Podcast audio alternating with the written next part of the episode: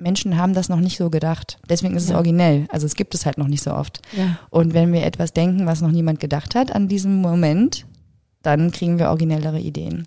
Und ähm, als wir das dann gesehen haben, dass es an dieser, an dieser Aktivierungsausbreitung liegt und jetzt kommt noch ein neuer Begriff, semantisch-kognitive Sprünge Mhm. braucht, um gute Ideen zu kreieren. Herzlich willkommen zum Podcast Code of Creativity. Mein Name ist Annette Schaper. Ich bin Designagentur-Inhaberin, Künstlerin und Keynote-Speaker zum Thema Kreativität. Dieser Podcast will dich inspirieren, dir Mut machen und dir Freude bringen, damit du dein angeborenes kreatives Potenzial voll ausschöpfen kannst. Kreativität ist dein Grundrecht.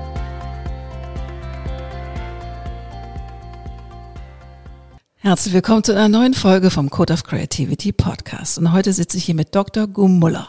Herzlich willkommen.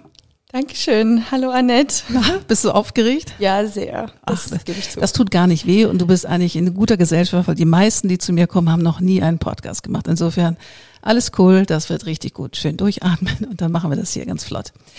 Erzähl doch mal, worin hast du deinen Doktor? Du hast mich ja über Insta angefunkt und hast gesagt, ich muss dir unbedingt was erzählen. Und das hast du gemacht. Und jetzt hast du einen achtstündigen Ritt von Kassel durch Vollsperrung in das wunderschöne, sonnige, warme Hamburg geschafft.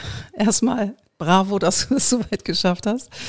Was ist deine Doktorarbeit? Was hast du gemacht? Erzähl mal. Ähm, also erstmal äh, habe ich dich ja entdeckt über den Gefühlsecht-Podcast, Mhm. den ich jeden Samstag tatsächlich höre. Also liebe Grüße auch hier nach äh, Hamburg. Ja. Ähm, auf die Joggingrunde nehme ich die, die zwei mit. Und äh, als ich dann den Podcast mit dir gehört habe Ja. und gehört habe, dass du einen Podcast zu Creativity machst, habe ich gedacht, oh, vielleicht interessiert sie sich ja für meine Forschung, weil Ja. ich habe in, äh, in Göttingen zu Kreativitätstechniken promoviert in, der, in der Psychologie und habe mich praktisch vier Jahre lang mit der Frage beschäftigen dürfen, welche Kreativitätstechniken führen zu höherer kreativer Leistung, also besserem Output Ja. in Teams, als wenn ich nur Brainstorming mache. Weil das ist ja sozusagen die bekannteste Technik, die man Und bevor wir reingehen in die Doktorarbeit, was hat dich denn daran so fasziniert? Wieso gerade Kreativität? Ich meine, du hättest alles Mögliche machen, forschen können. Warum gerade das?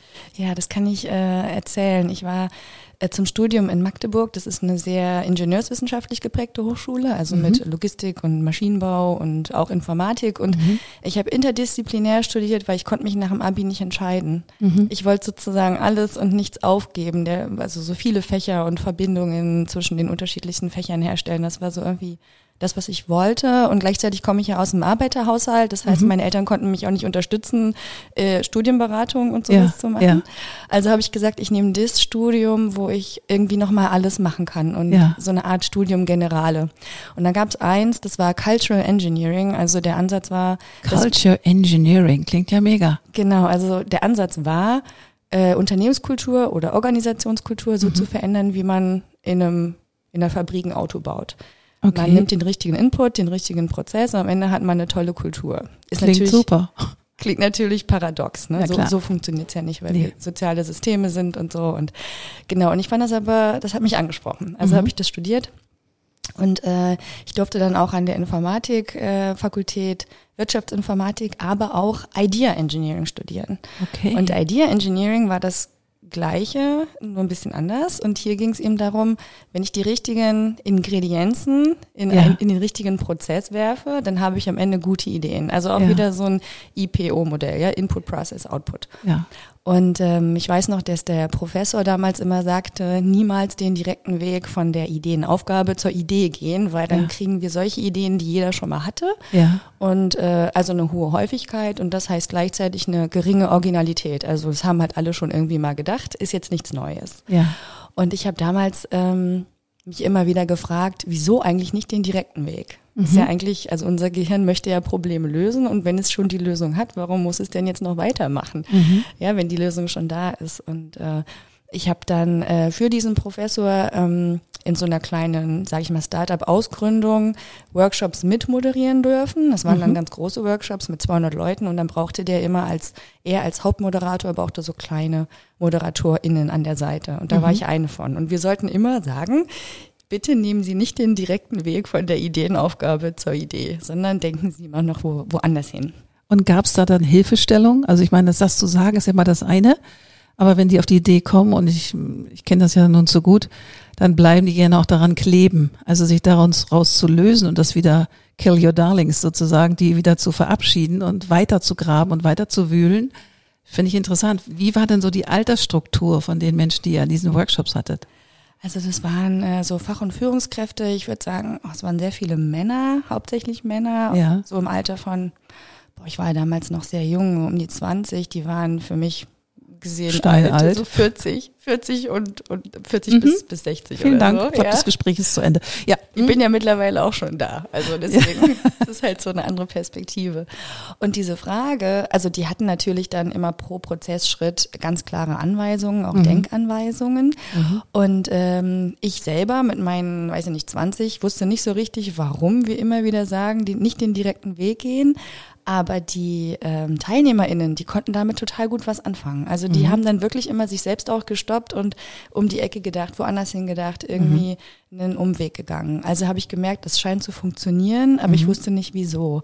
Und diese Frage hat mich dann einfach immer beschäftigt. Ich habe danach noch den, den Master studiert in, in Magdeburg, auch Cultural Engineering und immer noch diese Frage gehabt, so warum braucht man für Kreativität dieses von der Denkautobahn runterschmeißen. Und dann habe ich gedacht, okay, jetzt nach dem Studium, wenn du die Frage wirklich klären willst, dann musst du da hingehen, wo, wo die Denkprozesse angeschaut werden. Und deswegen bin ich nach Göttingen in die Psychologie. Und ich habe am Anfang gedacht, es gibt bestimmt noch nicht so viele Leute, die dazu geforscht haben, zu der Frage, wie kann man bessere Ideen kreieren und so.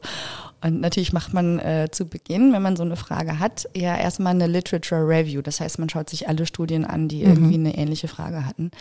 Und dann Und wie kriegt man das raus? Also, Mhm. Das, ähm, also meistens gibt es Datenbanken, richtig in Ja. den Bibliotheken und für jedes Fach, also für die Psychologie gibt es eigene Datenbanken. Das Ja. sind so vier, fünf ähm, größere, bekanntere und die, die durchsucht man dann Okay. und kann in so Suchmasken dann auch äh, Inklusionskriterien angeben, also dass es experimentelle Studien sein sollen, nicht ähm, Fragebögen zum Beispiel, Ja, sondern ja. tatsächlich man unterschiedliche Gruppen mit unterschiedlichen Instruktionen äh, in so einen kreativen Prozess geschickt hat und dann am Ende geschaut hat, wo sind jetzt die Leistungsunterschiede, wo sind die kreativi kreativen Leistungen höher Ja. bei welcher Gruppe und was hatte die für Instruktionen und so. Und es gab schon total viel. Also wirklich, ich glaube 1953 oder so war Osborne mit seinem Brainstorming und ich glaube 1958, also keine fünf Jahre später, gab es schon die ersten experimentellen Studien, wo man dann eine Gruppe hat brain, brainstormen lassen mit den, mit den Osborne-Regeln und äh, dieselbe Anzahl an Leuten mit derselben Zeit hat aber für sich alleine gearbeitet. Also das war dann die Nominal Group Technik. Das heißt gar keine, keine wirkliche Gruppe, Ja. sondern jeder war in sein eigenes Kämmerlein gesperrt. Die hatten dann aber dieselbe Ideenaufgabe und dieselbe Zeit. Und am Ende konnte man sehen, die Gruppe, die äh, zusammengearbeitet hat, äh, gearbeitet hatte, hat schlechtere Ideen gehabt und Im auch Ernst? weniger im Ernst. Und ja. warum hat man das, äh, konnte man das dann ergründen, warum das so ist? Weil Co-Creation ist doch eigentlich was Cooles. Das stimmt. Ähm, also es gibt, es gibt eine Studie, die sagt, wenn es eine Instruktion gibt, wirklich kreativ zu sein und dabei an den Ideen der anderen weiterzuarbeiten, das funktioniert wohl. Also deswegen, Ja. du sagtest gerade Co-Creation, da ist aber dann die Instruktion, dass ihr jetzt wirklich auch zusammenarbeiten und aneinander äh, euch ergänzen sollt, die ist wichtig, die ist dann essentiell. Aber warum die ursprüngliche Methode schlechter ist, als wenn ich mich alleine hinsetze, äh, liegt daran, dass wir zum ersten Production Blocking haben. Das heißt, die, die Urmethode von, von, von äh, Osborne war ja, wir sitzen zusammen und wir sagen unsere Ideen. Ja. Und wenn ich dir zuhöre, während du deine Idee vorstellst, kann ja mein Kopf nicht weiterdenken. Das heißt, Ja. da ähm, unterbrichst du meinen Denkvorgang. Ja. Ich, jetzt kann ich entscheiden, ich höre dir einfach nicht zu und denke weiter. Ja. Dann ist aber deine Idee tot, äh, beziehungsweise wird auf sie nicht mehr so aufgebaut. Ja. Und deswegen ist das eine eben Production Blocking. Wir, unter, wir unterbrechen uns einfach in der Produktion, wenn wir zusammensitzen. Das zweite ist Social Loafing. Also Aber für die Nicht-Deutschen, was ist Social Loafing? das heißt, einer tut nichts, während die fünf anderen die Gruppenleistung bringen. Okay. Äh, Und wenn man eben alleine sitzt und Ja. Dann muss man eben arbeiten. Ne? Ja. Das ist Social Loafing, also sowas wie Trittbrettfahren oder Mitfahren, ja. Schwarzfahren. Ähm, und das dritte ist Evaluation Apprehension, das heißt die Angst davor, bewertet zu werden. Also Mhm. diese soziale, diese soziale Situation, wenn ich so richtig verrückte Ideen habe, mit einer sehr, sehr hohen Originalität, dann ist die Wahrscheinlichkeit groß, dass die anderen diese Idee noch nicht hatten und auch nicht dahin gedacht haben. Und mich aber killen. Genau. Ja. Und deswegen gibt es so eine Art Selbstzensur. Ich Ja. überlege mir dann, hm, wie sieht denn das aus, wenn ich das jetzt sage? Ah nee, nehme ich mal lieber eine Idee, die nicht ganz so weit geht. Ja, vor allen Dingen, wenn du keine homogenen Gruppen hast, also auch im Ranking, also im Status, wenn du Marketingleiter, Senior Designer und, und äh, Marke, äh, Market, normale Marketeers dabei hast, also die vielleicht so mittleres Management sind, dann gucken alle zum Chef. Oh ja. Gucken alle zum Chef. Okay, findet ihr das gut oder nicht? Irks. Ja. Weißt du, und dann sagen sie es nicht. Also das habe ich auch erfahren. So ja. ist es. Ja. Witzig. Da könnten wir jetzt auch noch eine halbe Stunde zu äh, Ideenbewertung Mhm. machen. Also wenn wir die Ideen dann alle haben, dann ist ja auch der Effekt, so welche Idee schaut sich dann eigentlich der Chef an und welche äh, klebt er mit so einem Klebepunkt. Ne? Ich kann Also- dir eins sagen. Ich habe in so viel Kreativworkshops gesessen in den letzten 38 Jahren. Und ich habe irgendwann angefangen, Scribbles zu machen und die dazu zu kleben. Zu meiner Idee, zu der verbalisierten Idee. Und meine nicht wissenschaftliche Studie war, fast alle, die ein Bild hatten, und wenn es noch so kryptisch war, kriegten einen Bepper. Ja, ja. Und die, die nicht scribbeln konnten, hm, schade. Also das habe ich jetzt nicht gemacht, damit meine Idee durchkam, weil ich, ich bin ja geboren mit dem Stift in der Hand. Ich kann gar nicht anders. Ich kann gar nicht nur wenn wir was ausdenken, nicht ohne es nicht auch gleich zu scribbeln. Also das, wenn es irgendwie nur eine Ideenskizze ist.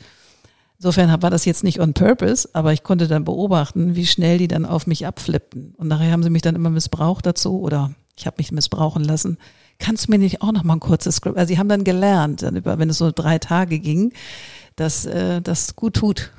Deswegen hat man ja häufig auch jetzt mittlerweile auch einen Scribbler dabei, wo die Leute dann noch hingehen können, damit das mal irgendwie auch kurz zusammengefasst ist, selbst wenn es noch so grob ist.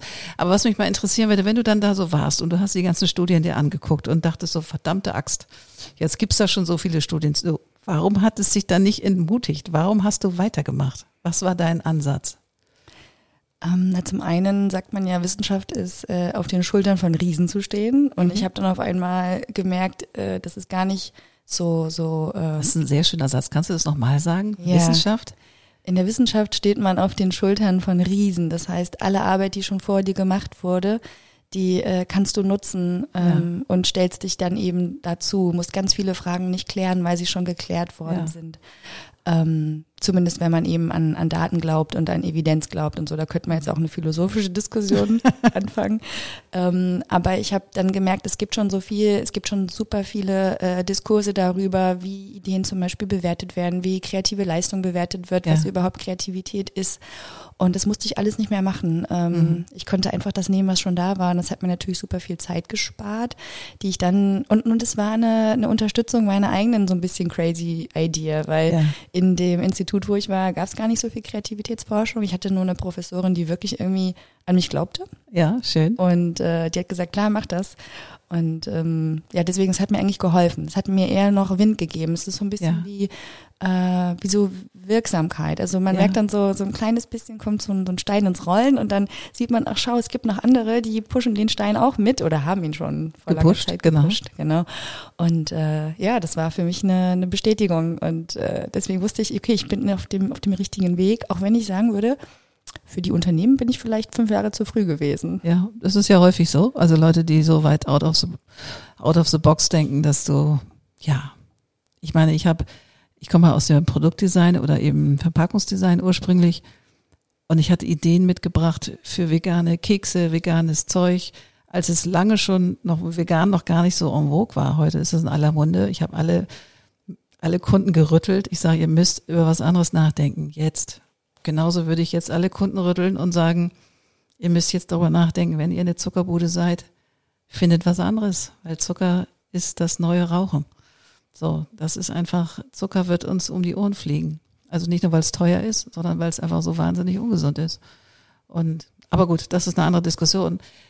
Insofern, irgendwann werden sie schnell werden, das weiß ich jetzt schon, das dauert vielleicht noch zwei, drei Jahre, aber dann werden sie flott werden, weil aus dem Markt heraus geschrien wird, wir brauchen andere Sachen und aus dem Gesundheitssystem auch. Mhm. Also das wird kommen. Mhm. Aber jetzt mal zu deiner Reise. Also ja. dann ging's los. Das heißt, hast du so ein paar Heroes gehabt, so Giganten aus der Vergangenheit, Wissenschaftsgiganten, wo du sagst, oh Gott, der hat schon cool weitergedacht und cool das vor, vorbereitet, auf was ich aufsetzen kann. Gab es da so jemanden, wo du sagst, so, oh ja, das war so der oder die Ikone? Also ähm, Namen fallen mir nicht mehr so super viele ein. Also ähm, Runko, Marc Runko ist total wichtig. Mhm. Ähm, der hat eine, der hat super viel zu Kreativität geforscht und ich glaube auch fast alle KreativitätsforscherInnen folgen seiner Definition. Mhm. Also dass eben Kreativität die Produktion von Ideen ist, die originell und effektiv sind oder eben originell und umsetzbar. Ja. Und ähm, ich glaube, er arbeitet auch gerade wieder an einer neuen Definition, die so ein bisschen an diesem umsetzbar und effektiv da noch irgendwie noch weitere Dimensionen aufmachen wird. Mal sehen. Ja. Äh, das ist jetzt nicht mehr, nicht mehr ganz so ähm, bei mir im, im Scope. Ähm, ich weiß, dass an der Uni äh, in, in Naming viel gemacht wird, aber eben auch in den USA. Tatsächlich viel, viel mehr als hier bei uns in Europa. Schade. Mhm. Äh, ich weiß nicht, wieso das so ist. Ich würde mir wünschen, dass wir da ein bisschen, äh, bisschen aufholen hier in Europa. Und vielleicht tue ich äh, vielen Forscherkolleginnen auch Unrecht, dass mhm. ich die einfach nicht gesehen habe oder dass meine Forschungsfrage zu spezifisch war, dass, als dass die dann wiederum auftauchen. Vielleicht sind sie einfach nur nicht in meinen Inklusionskriterien aufgetaucht. Auf jeden Fall war da echt echt viel Forschung, die ich dann gefunden habe. Ähm, ich glaube, die man, man wiederholt ja diese diese Suche nach Literatur immer wieder, um tatsächlich auch alles irgendwie zu finden und abzudecken, was was man anschauen muss, um mhm. zu sagen, okay, ich habe wirklich alles gesehen und ich habe wirklich alles angeschaut.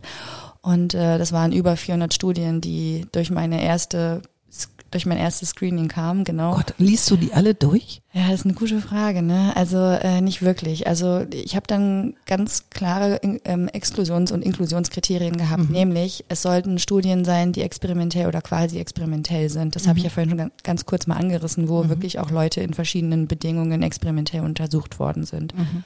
Ähm, wenn das jetzt ein Fragebogen gewesen wäre, hätte mir das nicht gereicht. Dann äh, habe ich nur mit erwachsenen Probanden, also wenn in den Studien erwachsene Probanden ähm, genutzt worden sind, wenn die Probanden dann auch gesund waren, weil mhm. wenn man Ideation sucht, also dieses Wort Idea Generation in Abkürzung Ideation, dann kommt man in der Psychologie auch zu Suicidal Ideation Ergebnissen.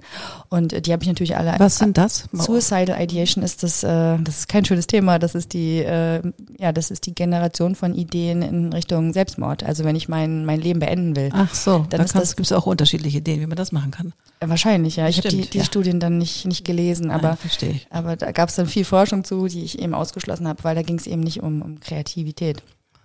Und äh, genau, dann habe ich geschaut, ähm, genau, dann ist es ja so, dass oft, wenn man verschiedene Techniken miteinander vergleicht, dass die Leute dann am Ende lesen, äh, Quatsch, zählen. Zählen, wie viele Ideen sind entstanden. Und jetzt ja. weißt du ja selber aus deiner Praxis, ähm, nicht die 500 Ideen sind toll, sondern von den 503 oder zwei, die so richtig, richtig Power haben, wo wir sagen, mhm. oh, die ist echt super, die tut was und die ist irgendwie neu, die hatten wir so noch nicht und die ganze Welt spürt, ja, die brauchen wir jetzt. Mhm. Und deswegen habe ich gesagt, nur die Quantität von Ideen ist für mich kein gutes Output-Maß. Also das mhm. nennt man dann die abhängige Variable, mhm. die, die verändert wird ähm, durch die, durch das Treatment, also durch die Technik. Mhm. Und ähm, es musste also bei mir in den Studien auch irgendwie geschaut werden, was für eine Qualität haben die Ideen. Mhm. Also Originalität Kreativität, Umsetzbarkeit, Innovativität, Uniqueness, ähm, Novelty. Es gab, es gibt ganz, ganz viele verschiedene Operationalisierungen von, mhm. von Qualität von Ideen.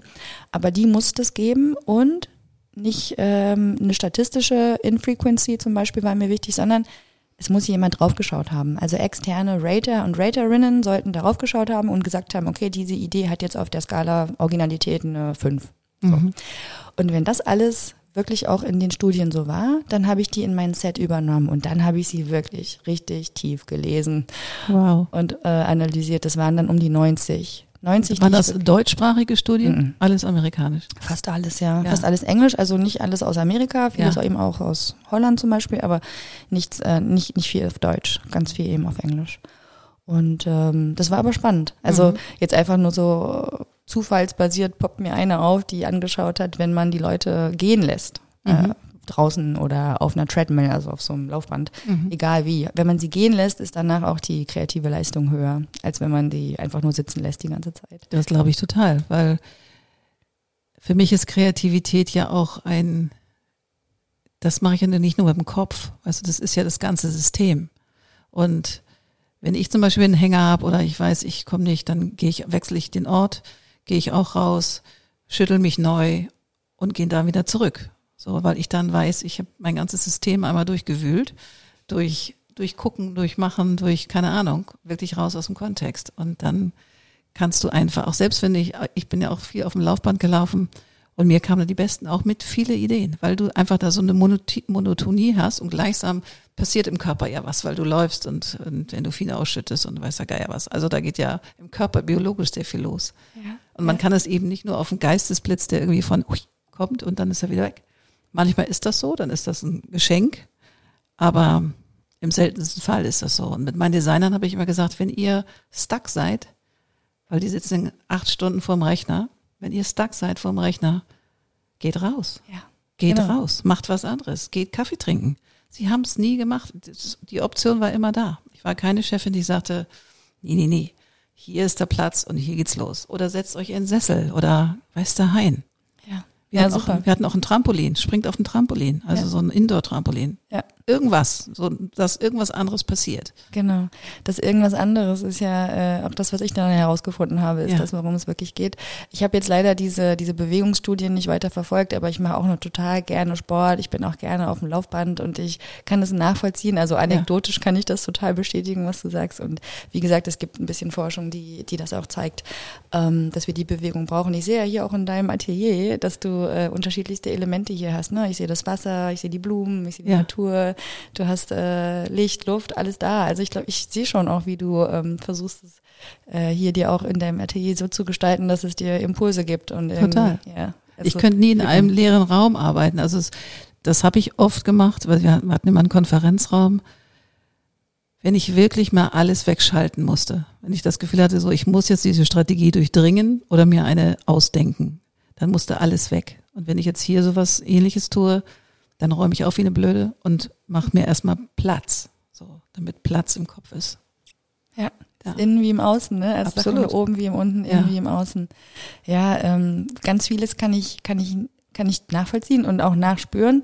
Äh, nicht für alles habe ich eine wissenschaftliche Antwort, weil ich mich ja auch nur für so eine, so eine kleine Frage und für so einen ganz, ganz kleinen Scope ähm, interessiert habe. Aber es hat mich danach auch weiterhin bewegt. Mhm. Also das, was du gerade sagst, ähm, mit dem Rausgehen, mit dem äh, Platz machen. Es gab früher bei StudiVZ, es gab mal StudiVZ, ich weiß nicht, ich ob weiß, du das es gab es, weiß ich auch noch, gab dicke Bücher. Früher gab es dicke Bücher, heute gibt es eine Website. Ja, genau. Und, und da gab es, ähm, da hat man sozusagen seine Identität über die Gruppenzugehörigkeit gezeigt. Ja, also mhm. die Gruppen, zu denen man gehörte, hat so ein bisschen gezeigt, wer man ist. Das war das äh, neumodische Facebook, ja, StudiVZ. Okay. Oh mein Gott. Und äh, da gab es eine Gruppe, da waren total viele Kommilitoninnen drin, die hieß, ähm, bevor ich lerne, muss ich erstmal die Spüle entkalken. Das ist so dieses, ich muss erstmal alles frei machen, bevor ich. bevor das finde ich schön. Bevor ich lerne, muss ich erstmal die Spüle entkalken. Ja, ja, das ist so dieses Prokrastinieren. Also erstmal gucken, ja, aber auch das kennt jeder, der kreativ arbeitet. So. Und manchmal braucht es dann so einen inneren Ruck. Ah, das ist so spannend. Ich habe ja vorhin erzählt, dass ich nach dem Abi nicht wusste, ja. was ich machen soll, weil ich nichts aufgeben wollte. Und ich bin jemand, ich halte das nicht aus, zwischen zwei Alternativen hin und her zu schwanken. Ja. Also wie du schon sagst, ähm, tue dies oder tue das. Was ich zum Beispiel in meiner Freizeit äh, mich, mich richtig unter Stress setzt, ist, höre ich jetzt einen schönen Podcast oder das Hörbuch, was ich mir runtergeladen habe, oder lese ich das Buch. Ich habe auch so ein, hast du bestimmt auch einen Stapel ungelesener absolut, Bücher. Absolut, genau. Und dann, Meter hoch. Und dann ist der ja Fachbücher oder jetzt mal so Belletristik, einfach mal was für den, mhm. für das Herz, ja, mal den Kopf aus. Und wenn ich da nicht mich entscheiden kann und nicht dieses, wie du gerade sagtest, ja. also das ist probier das mal aus, nehme ich mit. Probier das mal, es ist ein super Hack. Gerade wenn man sich zum Beispiel, ich mir jeden Tag jetzt vorgenommen habe, Sport zu machen. Ich komme nach Hause aus dem Atelier, waren acht, neun stehende Stunden und ich bin richtig so, also richtig so uh, auf schräg gebürstet. Okay, fünf, vier, drei, zwei, eins Schuhe an. Fertig, los. Mhm. Das ist super. Probier das mal aus. Das ist ein echt toller Hack für alle, die zuhören. Mega. Ja, ja. Ich versuche das Laufen manchmal vor, die Arbeit zu schieben, damit mhm. ich das schon hinter mir habe. Und den ganzen Tag, wenn ich dann daran denke, dass du noch, lau ach nein, du warst schon laufen, du warst Juhu. schon draußen. Ja, richtig. Super. Ja, aber das mit dem Hack nehme ich mir mit, weil dann habe ich irgendwie schon zehn Minuten vergeudet und meine Energie geht runter, weil ich die Entscheidung nicht treffen konnte. Genau, weil du, weil du im Gefühl bist und innerlich rumjammerst und auch nee, eigentlich ist auch müde und es ist sowieso zu warm draußen. Also du findest tausend Gründe, warum du das jetzt nicht tust und dass Ja. du dich quasi selber überlistest und dieses fünf Sekunden Window einfach zumachst. Bom, fertig. Du, wo wir gerade bei Hacks sind, ne? ich habe extra auch für den Podcast nochmal Oh. geguckt, was gibt es denn jetzt eigentlich aktuell Ja, also für, super. für Forschung. Und ähm, es gibt so ein Magazin von der ähm, American Psychological Association, die schickt immer so, äh, so, ein- so ein Psychology-Magazin. Ja. Ähm, das ist nicht hochwissenschaftlich, aber es fasst immer so Aktuelles zusammen. Und eine Ausgabe war jetzt zu Creativity. Und das Schöne ist, so viel Neues gibt es nicht, aber sie haben eine Studie jetzt mal so ein bisschen näher vorgestellt. Da hat man das Fenster, auch wieder ein Fenster, äh, zwischen Schlafen und Wachen. Es gibt wohl irgendwie so ein paar Minuten ganz am Morgen, wenn wir gerade aufgewacht sind. Ähm, und bevor wir dann so richtig bewusst in den Tag starten, da gibt Ja. es so ein kurzes Fen Fenster, da ist man wohl richtig kreativ. Da sind wir im Alpha-Modus. Das ist, äh, das ist aber überhaupt gar nicht neu. Deswegen wundert mich, dass das dann neu ist, weil dieser Alpha-Modus ist tatsächlich kurz vorm wirklich präsent sein. Und der Wecker hat noch, noch nicht geklingelt, aber egal, du bist so kurz dabei, schon wieder irgendwie in den Morgen zu kommen. Und das ist etwas, was man sogar schon lange, ich glaube, der Csikszentmihalyi Heil hat da auch schon drüber gesprochen, oder in der Hirnforschung ist das schon ganz, ganz lange, dass man weiß, dass man da ein, besonders im Alpha-Modus ist. Und deswegen sollte man immer, auch wieder ein Hack, einfach ein Buch neben oder eine Kladde neben, neben das, neben den, auf dem Bedside-Table legen, damit man das aufschreibt, weil das ist danach weg, wenn man es nicht aufschreibt. Aber es ist interessant, dass das da als neu sozusagen ähm, prokrastiniert wurde, wollte ich gerade sagen. Nein, also proklamiert wurde, war das richtige Wort. Ja, ich weiß gar nicht, von wann die Studie ist, aber ähm, vielleicht haben sie jetzt nochmal so unterschiedliche Nuancen da angeschaut. Ja, Ähm, ich dachte auch, dass das nicht, nicht ganz neu ist, aber Ja. vielleicht ist die, weiß ich nicht, die Methode, die sie verwendet haben, neu oder so. Und jedenfalls Ja. war es ihnen wert, es da nochmal und wie haben Sie das dann ähm, geclaimed? Also Ich glaube, sie haben ähm, eine ganz schwierige, schwer zu lösende Frage wohl Ah. mitgegeben und dann abends die- in die Nacht mitgegeben? Nee, ich glaube im, im Labor. Aha. Und dann sind die Leute eingeschlafen und dann wurden sie geweckt und dann kam anscheinend Ah. bei denen, die geweckt wurden, äh, wenn die in diesem Fenster die Frage Ja. dann beantwortet haben, kamen irgendwie höhere Lösungsraten als Witzig. bei denen, wo sie das eben nicht mit diesem Schlaf kombiniert haben. Ich glaube, so, so war es. Ah ja, interessant, interessant. Jetzt aber nochmal zu deiner Doktorarbeit. Also du warst dann ordentlich empowered und hattest ordentliche Giganten, auf deren Schultern du standst. Was ist dann jetzt deine Forschung gewesen? Erzähl doch mal. Ah ja, danke, dass du uns da zurückbringst. Auf jeden Fall. Ist ja auch ein Teil der Kreativität, dass man gerne mal so von diesem Thema zum nächsten, zum Hölzchen, zum Stöckchen kommt. Aber wenn find ich hier das schon toll. mal eine, eine Doktorandin sozusagen habe, die eine, eine Doktorarbeit dazu geschrieben hat, das muss sie natürlich genau wissen. Also was ist deine Doktorarbeit? Ja, okay. Also ähm, ich habe in den Studien, die ich mir angeschaut habe, die es dann eben durch diese vielen Inklusionskriterien geschafft haben, habe ich gesehen, es gibt einige Kreativitätstechniken, die ähm, wurden von keiner anderen Kreativitätstechnik überboten. Also du musst dir vorstellen, es war dann nachher so ein ziemlich großes Netz an Analogietechnik wurde verglichen mit äh, 635 äh, oder mit Galerie Walk oder mit äh, dieser oder jener. Und dann habe ich mir das auf so einer Mindmap am Ende dann immer zusammengefasst. Die ist immer besser als die, die war schlechter als die. Und ähm, am Ende konnte ich ziemlich klar sehen, Analogietechnik, also Design by Analogy. Also, um das mal klar zu machen, stell dir vor, du wärst ähm, der Dalai Lama und müsstest, meinst du das? Ähm, nicht wirklich, es sei denn, ähm, das Problem, was du versuchst zu lösen, hat irgendwelche Prinzipien mit dem Dalai Lama gemein. Ah, okay. Analogietechnik ist eigentlich, äh, wenn ich jetzt hier wieder deine Blumen sehe, Mhm. wie würde die Natur dieses Problem lösen? Ah, okay. Oder welche Lösungen gibt es schon, ähm, zum Beispiel, weiß ich nicht, Termitenhügel, ähm, wenn man die jetzt nehmen würde als eine biomimetische Analogie zu Bürohäuser in, in der Innenstadt im Sommer, wenn es so Okay. richtig heiß Mhm. wird. Wenn wir jetzt die so bauen würden wie den Termitenhügel, dann hätten wir eine Analogie in der Natur gefunden Okay, und genutzt. Und ähm, das wäre dann eine, eine sehr kreative Mhm. ähm, Leistung und eine gute Idee auch, ja, wenn wir das so machen würden. Gibt es, glaube ich, auch. Habe ich neulich auch irgendwo gelesen, tatsächlich. Ja. Gibt's, gibt's auf Ja. jeden Fall, ja. Ähm, genau, also Analogietechnik. Wir können nachher noch mal so ein bisschen Step by Step. Wie mache ich das dann für Mhm. alle, die das jetzt praktisch gerne umsetzen möchten? Ähm, die war immer super, die kam super gut weg und es gab irgendwie keine Technik, die besser war als die. Mhm. Ähm, dann die Umkehrtechnik, also Kopfstand. Mhm. Kopfstandmethode nennt man das auch. Also Mhm. im Sinne von, statt mich zu fragen, wie kann ich das Problem verbessern, äh, wird immer erstmal gesucht nach, was würde das jetzt noch verschlimmern? Also wie könnte ich jetzt dafür sorgen, dass meine, dass mein Ehemann sich richtig ärgert, wenn ich ihm was zum Geburtstag schenke? Mhm. Was sind das so für Ideen, die dir kommen, wenn du darüber nachdenkst, worüber dein Mann sich ärgern würde? Und dann hast du halt so unterschiedliche Ideen. Und äh, wenn du die dann wieder ins, ins Richtige umdrehst, dann kommst du halt zu kreativen Leistungen, also Reverse-Technik um Mhm. Umkehrtechnik. Äh, und die ist auch deswegen so gut, weil sie mit deinen Annahmen ähm, spielt. Also alle Annahmen, was wir so für, für natürlich gegeben hinnehmen. Zum Beispiel Wasser fließt nach unten statt nach oben oder Luft ist oben, Wasser ist unten Mhm. oder äh, der Baum nimmt ähm, CO2 auf und gibt Sauerstoff. Das sind alles so Dinge, die wir für, für natürlich gegeben hin, hinnehmen und annehmen. Und wenn wir die jetzt auch alle umdrehen würden, dann würden wir wieder auf, sag ich mal so, unrealistische Szenarien kommen und die wiederum sind ein Impuls für für die wirkliche ähm, Mhm. Ideenfindung. Also die kam gut weg, diese Reverse-Technik. Mhm. Und dann ähm, zum Beispiel das, was du gerade angesprochen hast, Dalai Lama, das ist dann so, ich übernehme eine Rolle oder ich stelle mir vor, ich wäre ein super Superheld. Superheld oder so. Mhm. Genau, genau. Das waren welche, die kamen gut, gut weg. Und dann Mhm. habe ich das gesehen und gedacht, hm, also jetzt wieder kognitiv, psychologisch, was machen denn diese Techniken eigentlich im Kopf Mhm. äh, im Gegensatz zu Brainstorming? Mhm.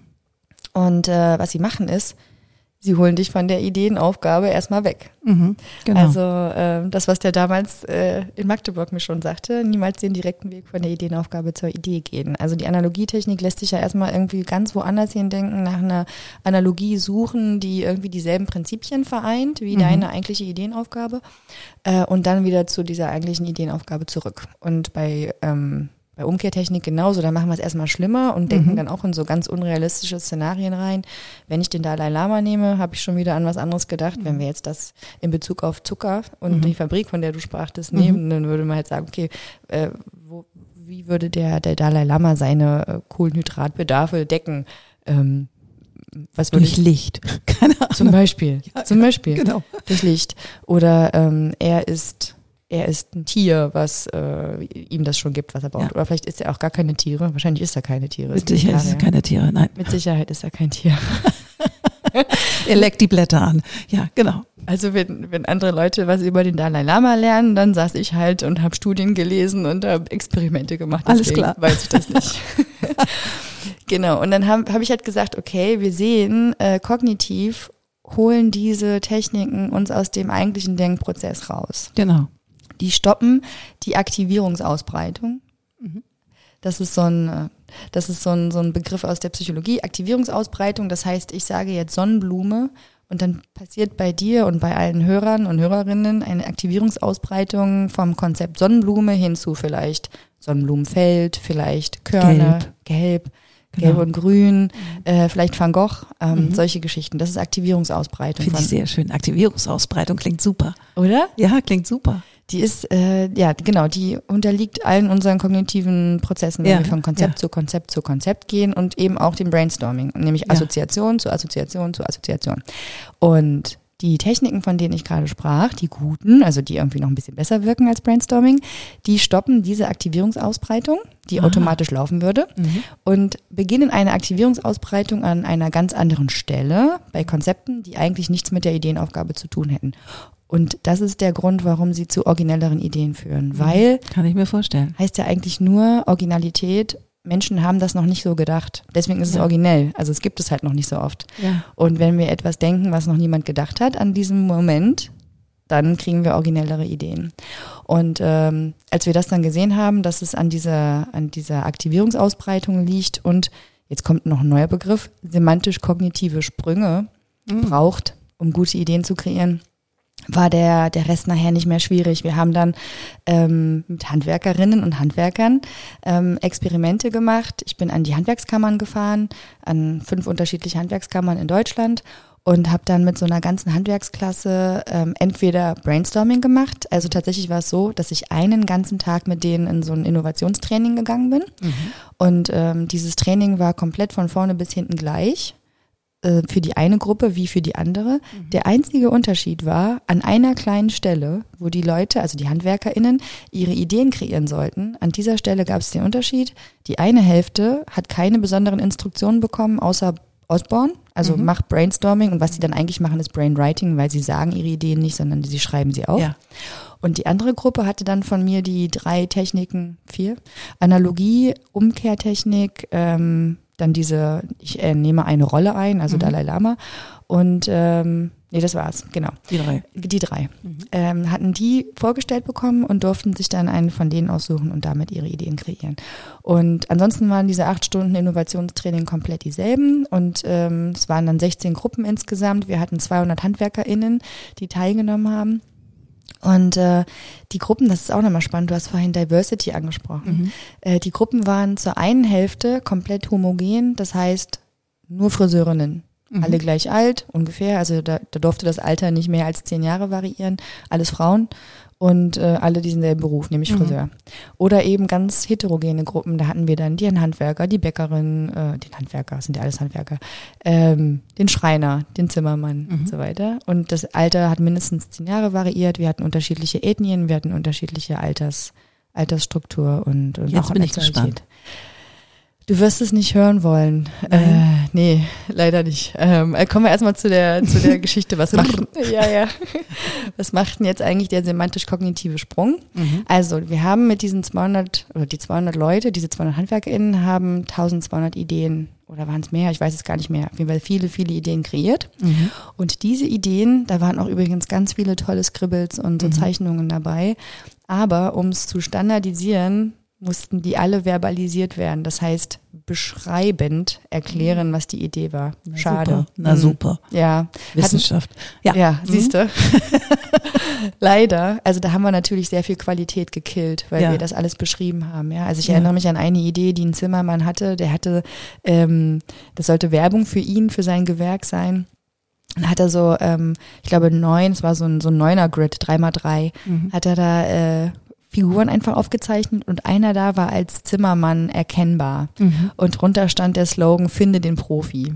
Mhm. Und das fand ich total, also das ist mir so nachgängig immer noch, äh, Ja. weiß nicht, vor fünf Jahren oder so war das. Deswegen ähm, schade, dass wir das Ja. dann alles verbalisiert haben. Egal. Jedenfalls diese ganzen Ideen kamen dann auf eine Website ähm, und wurden dann einer, die ich nicht kenne, ähm, Menschenmenge präsentiert, Ja. randomisiert, das heißt Zufalls, Zufällig, ja. Zufällig, genau. Und dann sollten die sich diese Idee eben durchlesen und unten gab es zwei Skalen, Originalität und Umsetzbarkeit. Also wie originell findest Und du was die waren das für Menschen, die das bewertet haben? Also waren das Leute aus dem kreativen Kontext oder waren das Nee, das war auch zufallsbasiert, so ein typisches Schneeballsystem. Ich teile das über Facebook, über Okay. meine Mhm. Netzwerke mit dem Amazon-Gutschein und so ne, als, als kleines Incentive. Ähm, am Ende waren das 90 RaterInnen, von denen weiß ich eigentlich nicht viel, außer dass das meiste halt Studenten und Studierende aus, aus Deutschland waren. ja, okay. Genau. Und also keine, keine Experts. Ja. Und auch nicht aus dem Handwerk. Also das Ja. war wirklich so. Vielleicht, ja, vielleicht kann man da so ein bisschen Kritik an meiner Studie üben, weiß ich Würde nicht. ich mir nicht anmaßen, aber egal, erzähl Ja. weiter. Ja.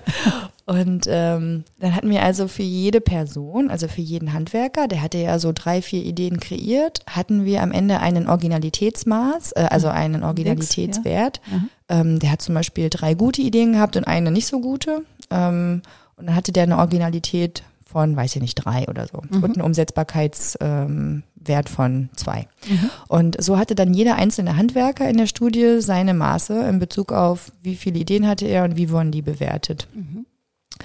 Und dann haben wir ein statistisch ziemlich äh, ausgeklügeltes äh, System gerechnet. Also nicht ich, der Computer hat das gemacht. Frag mich nicht genau, was der da berechnet hat, aber es war sehr, sehr komplex, weil es ist ein hierarchisch-lineares Modell. Jede Person hat in sich die Ideen und jede Person ist in einer Gruppe und jede Gruppe ist in einer unterschiedlichen äh, Ideenfindungstechnik. Also Mhm, hatten wir so ein, so ein mhm, okay. ja, es war ziemlich, ziemlich äh, Komplex.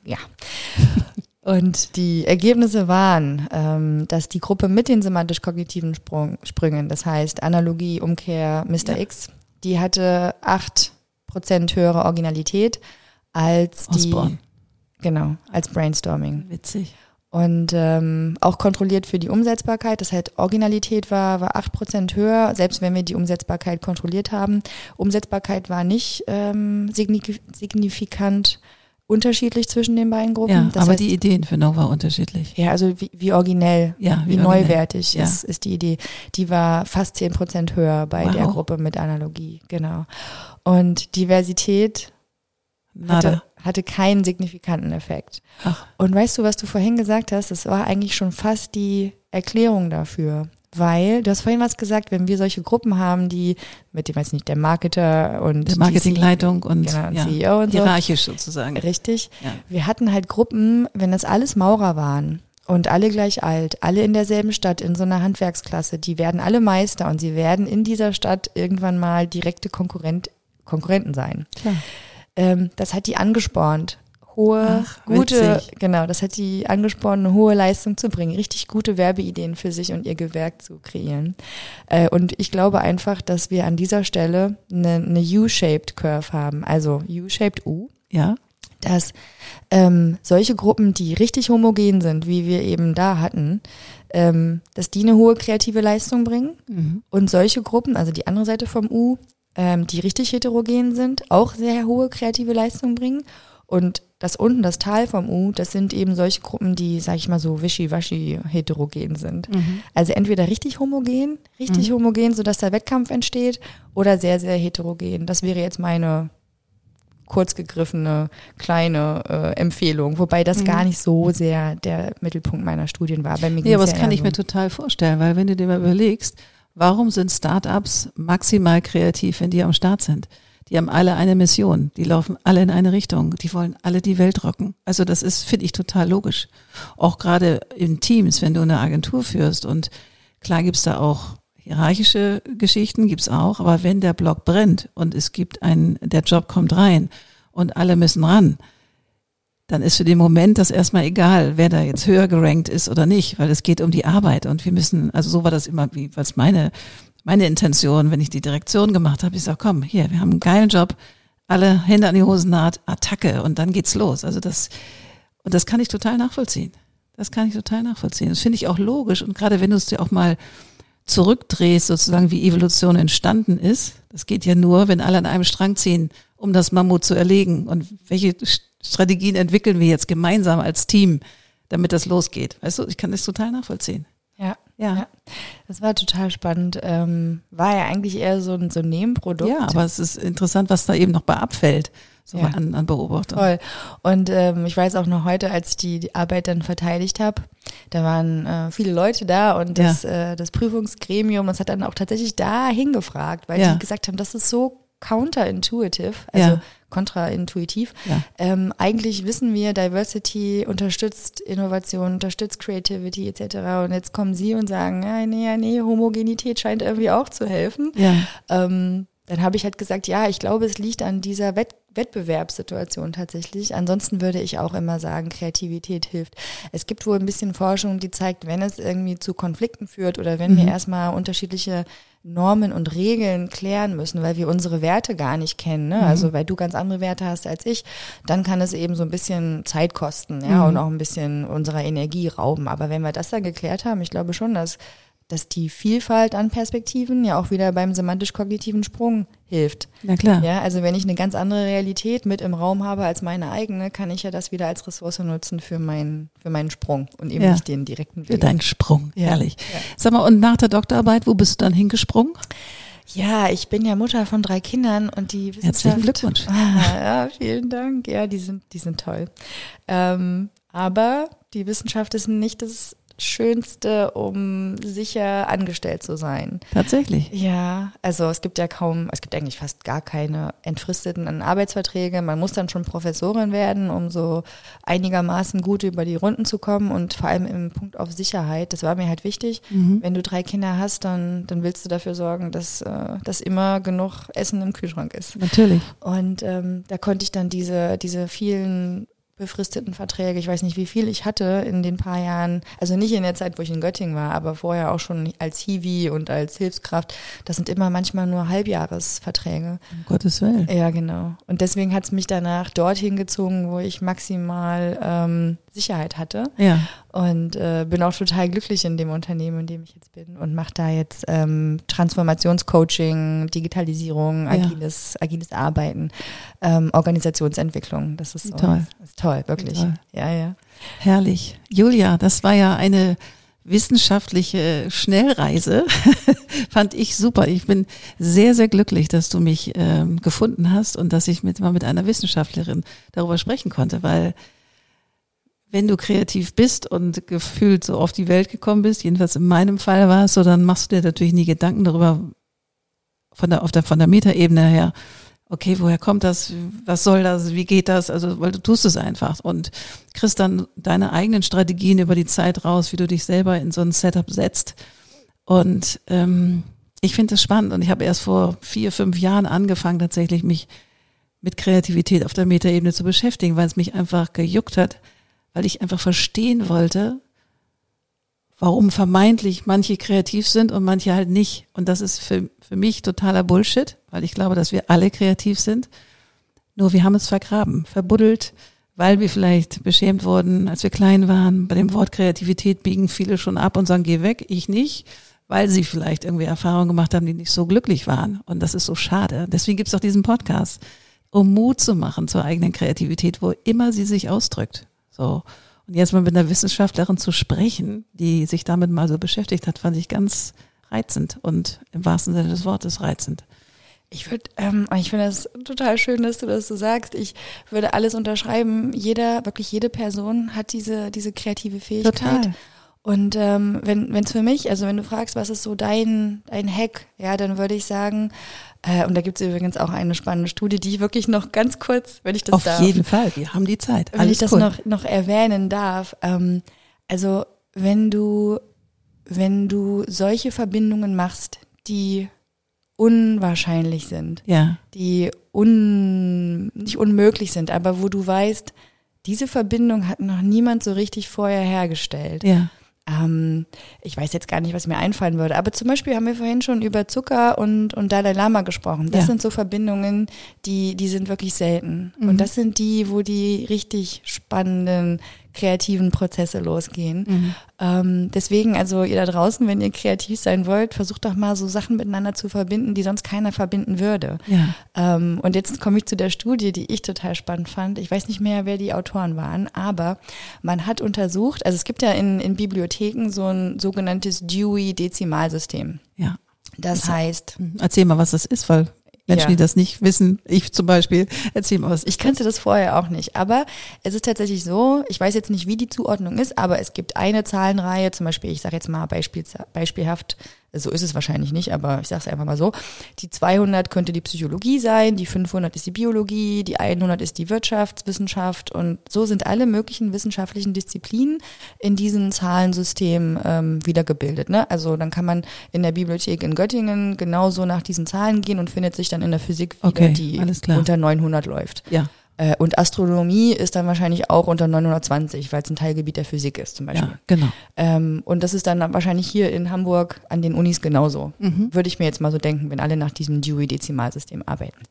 Und in der Vor in dieser, dieser Studie, die mhm. ich so mhm. spannend finde, da hat man geschaut, ähm, jetzt muss ich gucken, dass ich es genau richtig zusammenkriege.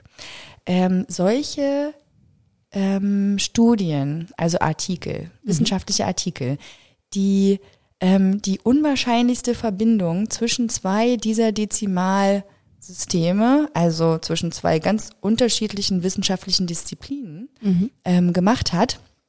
Solche Studie hatte eine höhere Erfolgsrate, in einem Peer-Reviewed Journal erfolgreich publiziert zu werden. Das heißt, es ist ja für uns Wissenschaftlerinnen das äh, Nonplusultra. Danach streben wir. Ja. ja. also in einem Journal zu veröffentlichen. Genau, das äh, möglichst hoch gerankt ist äh, und ein Peer-Review-Verfahren hat. Das heißt, Leute gucken auf deine Studie und wissen nicht, wer du bist und, und begutachten ja. die. Ja. Ähm, und je strenger das ist, desto höher gerankt zum Beispiel dieses mhm. Journal. Mhm. Und äh, genau, und da hat man halt geschaut, solche Studien, die eben, ich sage jetzt mal die Physik mit äh, Kunst Geschichte verbunden haben. Also Ja. wenn, wenn es sozusagen Autoren gab, die aus der Physik kamen und aus der Kunstgeschichte, wenn die zusammen irgendeine Forschungsfrage bearbeitet haben, dann war diese Studie, hatte die eine höhere Wahrscheinlichkeit, in so einem peer-reviewten Journal hohen Erfolg zu haben, als äh, eine, die, weiß ich nicht, in der Mathematik nur mit Mathemati Mathematikern eine mathematische Frage geklärt hat. Alles klar, weil sie wieder was verknüpft haben, was Richtig. eigentlich nicht zusammengehört. Genau, ne, Wie die, die cool unwahrscheinlichste Kombination sozusagen. Und man hat es kontrolliert für die Publikationserfahrung der Autoren. Das heißt, das kann, man kann ja auch sagen, das sind einfach sehr gute Koryphäen, Koryphäen auf ihrem Gebiet. Deswegen wissen die, wie der Hase läuft und wissen ganz genau, wie müssen sie die Studien aufbauen etc. Und deswegen haben die höhere Erfolgsquote. Nein, man hat diesen, diese Erfahrung der, der Autorinnen kontrolliert und hat trotzdem den Effekt gefunden. Also ich hätte muskulares äh, Schwimmtraining mit Astrophysik zusammengepackt. genau sowas. Das finde Genau ich super. sowas. Was kann man daraus machen? Was kann man da erforschen? Finde ich mega. Genau, oder, oder Quantenphysik oder Quantenmechanik mit, äh, ich weiß nicht, äh, Sonnenblumengenetik. Wir denken uns gleich mal eine ganz lustige Studie aus. ja, genau, und dann schreiben wir die auch.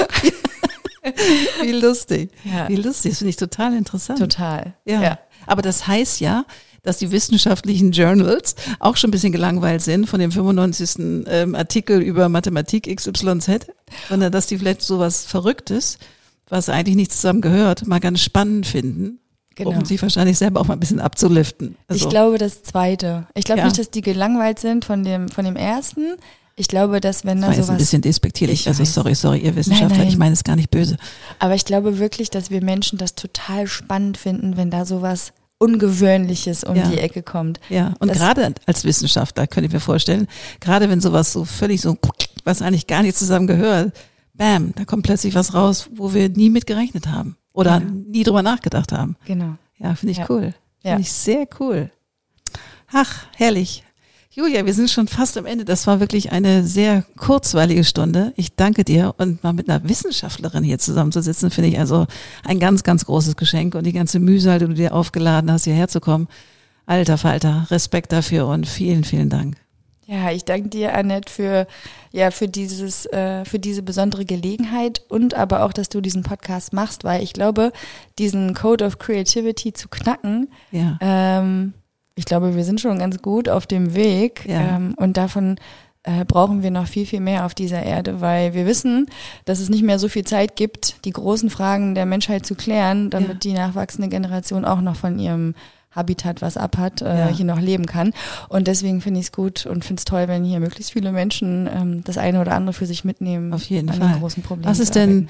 So dein persönlich eigener Code of Creativity? Also du N gleich Julia, nicht wissenschaftlich, sondern rein menschlich. Also was tust du, um dich in deinem Alltag, in deinem Beruf, in deiner vergangenen Wissenschaft, also was tust du, um dich in so einen Driver Seat zu setzen, um Gas zu geben? Was machst du? Also ich bin dann kreativ, wenn ich etwas lese oder sehe, das nichts mit meiner eigentlichen, ähm, also das nichts, also das, das mir zufällig da, da, also mir kommt irgendwas zufällig vor die Linse Mhm. und es hat keine augenscheinliche Verbindung zu der Frage, die mich eigentlich umt- umtreibt. Mhm. Aber in irgendeinem Moment erkenne ich, das war's. Den Connect. Genau, Ja. da ist die Verbindung. Ja. Und ich bin auch so ein Verbindungsmensch. Ich äh, bin so jemand, ich, ich tue gerne Gruppen miteinander verknüpfen. Ja. Ähm, ich, du sagst immer, ich bin Wissenschaftlerin und ich denke mir so, ach, aber eigentlich habe ich ja nur vier Jahre geforscht. Ich, äh, Ich finde das wissenschaftlerisch, auf jeden Fall. Also ja, ja, schon, schon, aber das merkst du, das ist Ja, ja. gar nicht so super Teil meiner Identität, obwohl ich das eigentlich wahrscheinlich auch noch mit mehr äh, breiter Brust schon Ja, tragen kannst. Genau, Natürlich. genau. Aber so ähm, Verbindungen zwischen den Menschen herzustellen, ist so ein bisschen, ein bisschen mein Ding und äh, über die Grenzen auch des Unternehmens hinaus unterschiedliche Konzerne miteinander in Verbindung zu bringen und dann eben zu so Fragen zu kommen. Ähm, wie wir auch gerade eben schon besprochen haben, also was brauchen wir von den Konzernen auch für die nächsten 10, 15 Jahre ähm, und was, was könnten wir kreieren, was könnten wir tun, damit ähm, wir unserer gesellschaftlichen Aufgabe gerecht werden. Da habe ich eine, super, ich bin auch Beirätin von einem jungen Startup in, äh, im Vorarlberg.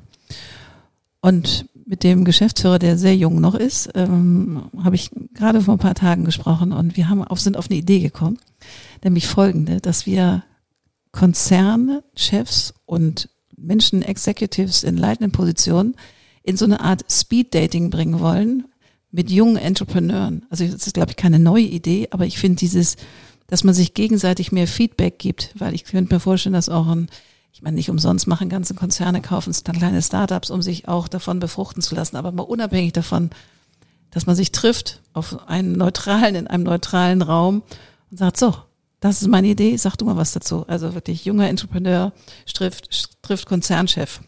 Jetzt sagt man als Idee, dass man wirklich so ein Speed-Dating macht, dass man sich gegenseitig feedbackt.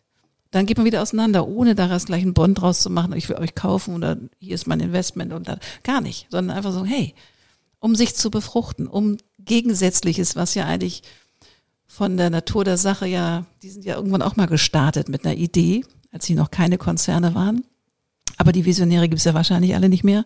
Das heißt, es ist jetzt eine Konzernstruktur mit all seinen Früchten und aber auch Tücken, die das hat. Ne? Und so ein junges Startup irgendwie ist up and running, 14 Stunden, 15, 20 Stunden am Tag, hat eine ganz andere Energie, ein ganz anderes Wollen. Und wenn die sich mal kurz über irgendwas austauschen, wie gesagt, nicht um um Purpose, um da irgendwie sich gegenseitig zu kaufen oder Ideen zu klauen. Das fand ich eine coole Idee. Total. Also ja. das, das schreit schon nach semantisch-kognitiven Sprüngen. Absolut. Das schreit schon nach, ich äh, stoppe mal meine Aktivierungsausbreitung, mein tägliches genau. äh, Denken genau. und äh, lass mich mal ganz kurz auf das Denken der anderen Seite ein und schon, ja, das, das, da brauchen wir viele Post-its und viele Stifte, wenn ihr und euch da trefft. Absolutely. Und viele kognitive Sprünge. Mein schönstes Wort. Zwei schöne Worte, die ich jetzt hier mitnehme. Kognitive Sprünge. Die machen wir. Du springst jetzt hoffentlich in den schönen Urlaub, wohlverdient. Ja. Vielen Dank für dein Stopover hier in Hamburg. Und, das war sehr schön. Und vielen, vielen Dank. Danke dir, liebe. Ciao. Ciao. Wunderbar. Das war wieder eine neue Folge vom Code of Creativity Podcast. Sehr gerne würde ich auch mit dir in Kontakt treten, wie deine Kreativität ist und wie ich dich auf deinem Weg unterstützen kann. Meine E-Mail findest du in den Show Notes oder du schreibst mir eine Nachricht auf Instagram annette-sharper-coc. Bis bald.